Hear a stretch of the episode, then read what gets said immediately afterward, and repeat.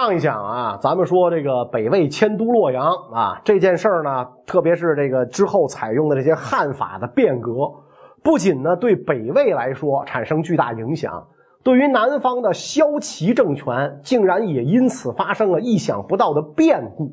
这是怎么回事呢？自打萧道成篡宋建齐之后，结果呢，他只当了三年皇帝就撒手人寰。随后武帝萧泽顺利继位，咱上集呢也提了这么一嘴。要说这个齐武帝啊，在位十几年，国内没有什么大的动乱，比起当年刘宋晚期纷争迭起、兵革不断，此时的萧齐啊，那真是岁月静好，天下太平。齐武帝年号永明，因此呢，很多人把这一个时期。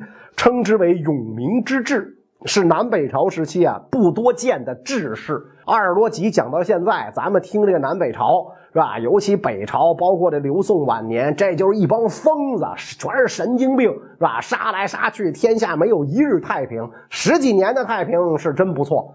可惜的是，到了晚年，齐武帝身体不好，那更让他做梦没有想到的是呢，自己的太子突然病逝，啊，白发人送了黑发人，那没了接班人，自己呢又随时会挂掉，所以齐武帝辗转反侧，夜夜难寐。偏偏此时，北方边郡传来消息，说北魏州郡广积粮秣，似乎有南侵迹象。一开始，齐武帝对消息啊真假有所怀疑，但是随着北魏孝文帝的演出越来越逼真啊，带着大陆人马直奔洛阳开来，大有一口气儿鲸吞南朝的架势。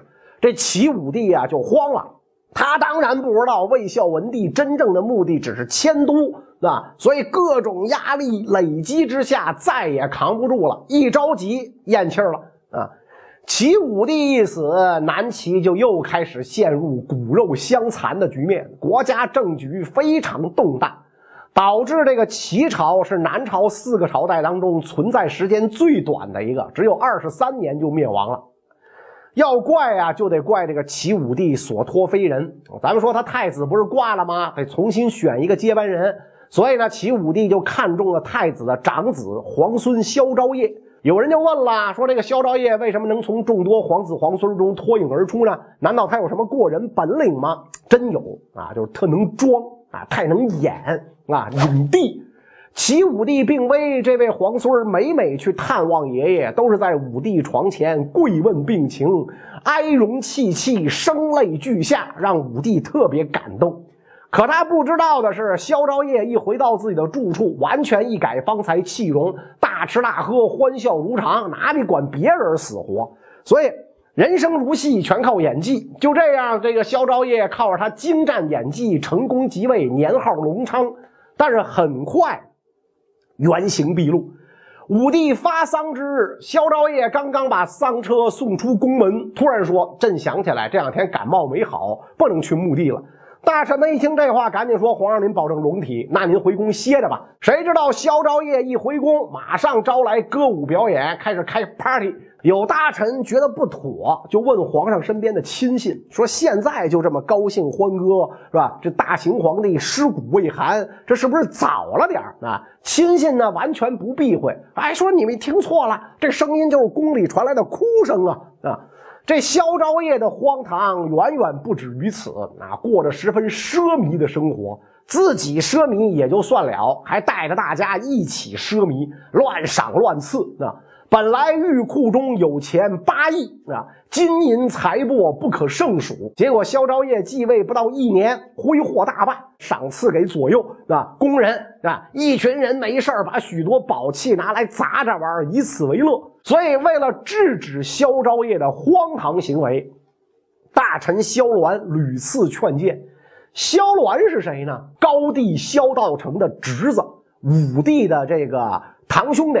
少年丧父，所以由叔父萧道成抚养成人，因此呢，跟堂哥武帝萧泽关系十分要好。南齐建立之后，萧鸾极受高帝武帝宠信，历任军政要职。武帝驾崩前，遗诏将他升为侍中、尚书令，辅佐新君登基治国。萧鸾的话呀，萧昭业不仅不听，反而认为萧鸾要造反，就想杀了萧鸾。萧鸾心说：“我看你这是入戏太深呐。”反正自己迟早要被干掉，不如先下手为强。于是，在隆昌元年七月的一天，就发动了政变，派手下人冲入宫中。宫中侍卫原本想抵抗，啊，萧鸾派去的人大吼：“不管你们的事不想死就滚开！”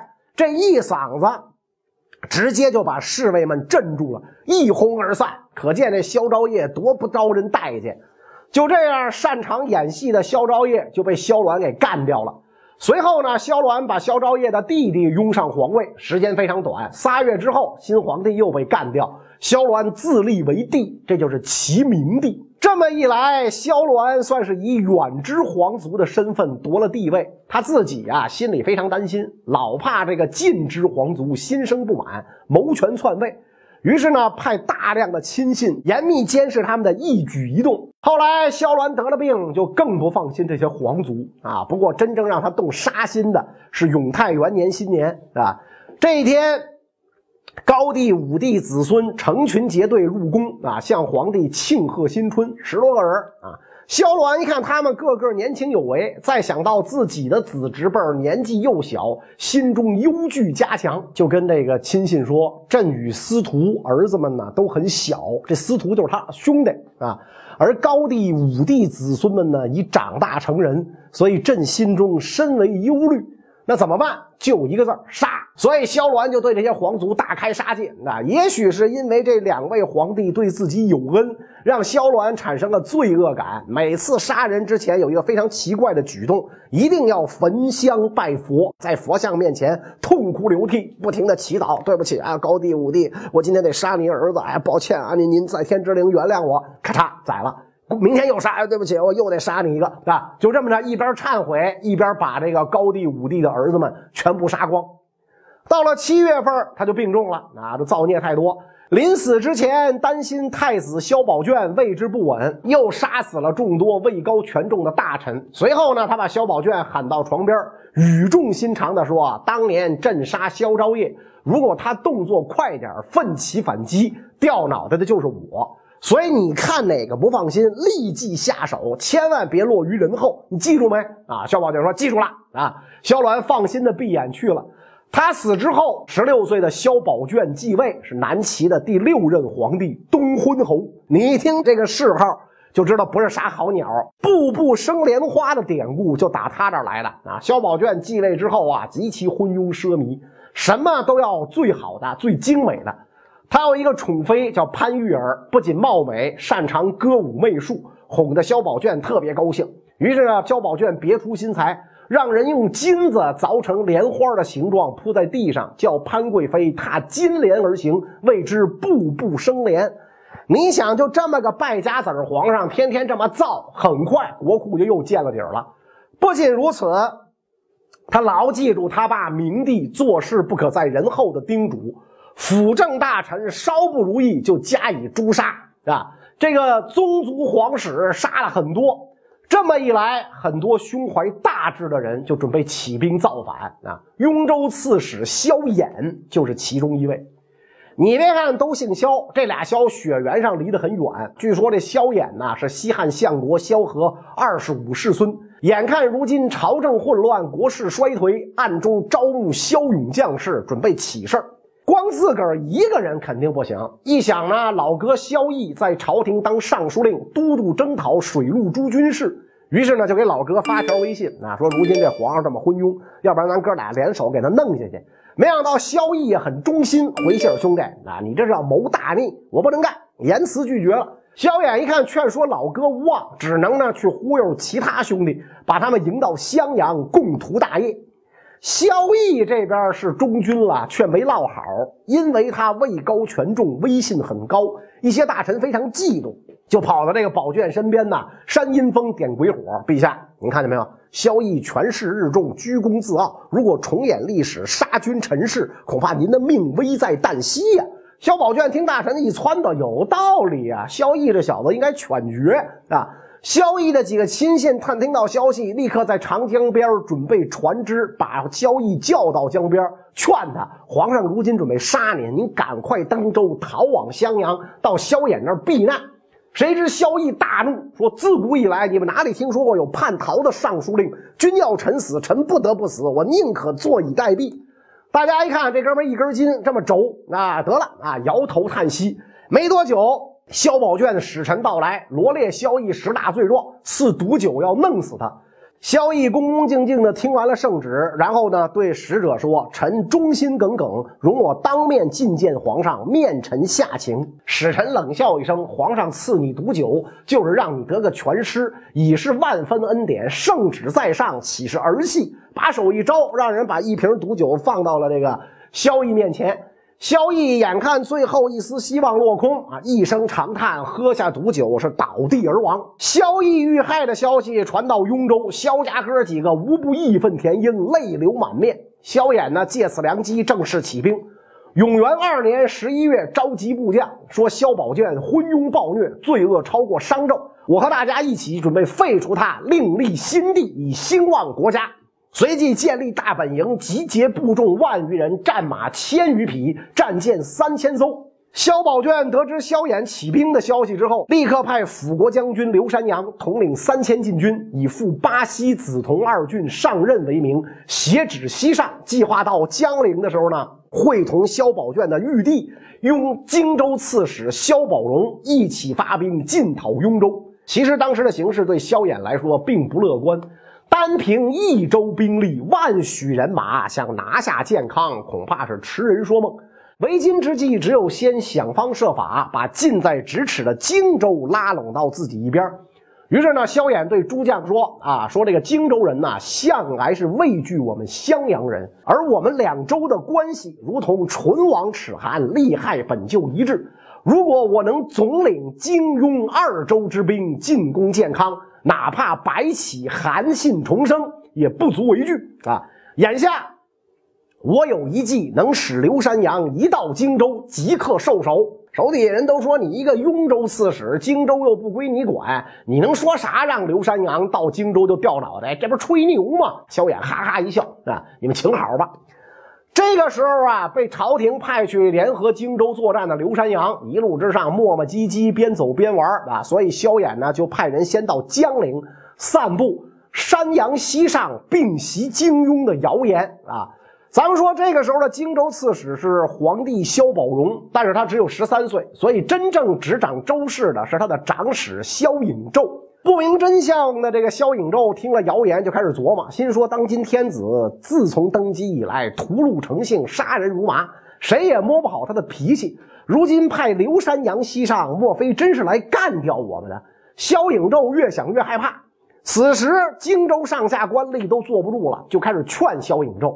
说萧绎的例子活生生摆在眼前，可见无论尽不尽忠，将来皇上都容不下咱们，还不如强强联合，另立山头，搞不好能博取更大的功名富贵。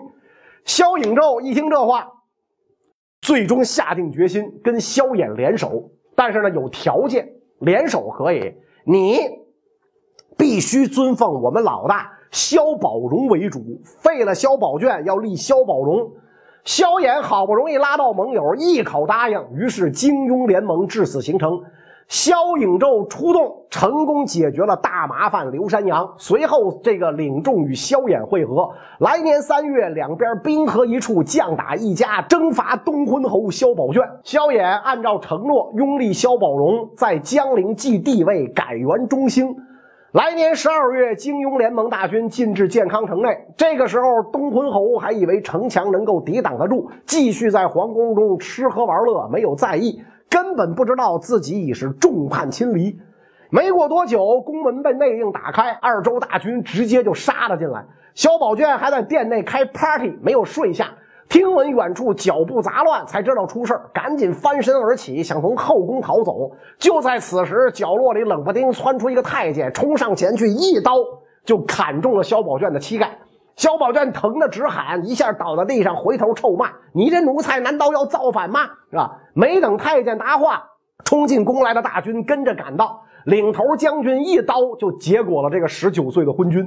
萧宝卷一死，萧衍成功入朝啊，累加位号至梁王，总揽军政大权，还看上了萧宝卷最爱的宠妃潘玉儿啊。萧衍一见倾心，惊为国色，本想留下他金屋藏娇，但是呢，被身边的大臣劝谏说：“齐之败亡由此女而起，留下不但不祥，还会招致非议。”无奈之下呢，萧衍只好对着这位美女流哈喇子。那他手下一个将军见此情景，赶紧向萧衍请求把潘玉儿赏给自个儿。哪知道这潘玉儿还很忠心，哭着说：“以前受君主恩遇，如今怎么能匹配下人？只有一死了之，绝不受辱。”萧衍心说：“哎，可以啊，这个萧宝卷没白疼你啊，三尺白绫就把这美人勒死在狱中。”对于志在天下的萧衍而言，死了个美女事儿小，眼前还有比美女更大的事儿急需处理，就是在江陵称帝的萧宝荣。中兴二年三月，萧衍命人接萧宝荣东归，走到一半，逼迫他退了位，南齐就这样灭亡了。紧接着，萧衍在建康登基称帝，改国号为梁，这就是著名的梁武帝。有人就问了，为什么萧衍称帝之后要改齐为梁？按照萧衍自己的解释，梁国的统印从萧道成那儿继承下来啊，自己取代的齐乃明帝家天下，就是说呢，这个齐是齐明帝萧鸾和他儿子东昏侯萧宝卷的统印，所以我是继承的。高帝萧道成、武帝萧泽的统印啊，按照他这么一说，起兵反萧宝卷的理由就正义的多了。不仅呢废昏立明，更是铲除萧鸾，恢复高帝国祚。所以萧衍登基之后，诛杀的几乎都是萧鸾这一支的血脉，一个新时代啊就开始了啊。自从西晋末年永嘉之乱，汉族政权偏安江南，跟北方少数民族的军事斗争当中啊，一直是比较被动啊。到了萧梁这儿，终于可以喘口气儿了。为什么呢？因为这个时候啊，北魏无暇南征，在他内部开始了长达几十年的内乱和农民起义。这又是怎么回事呢？咱们下一集再说。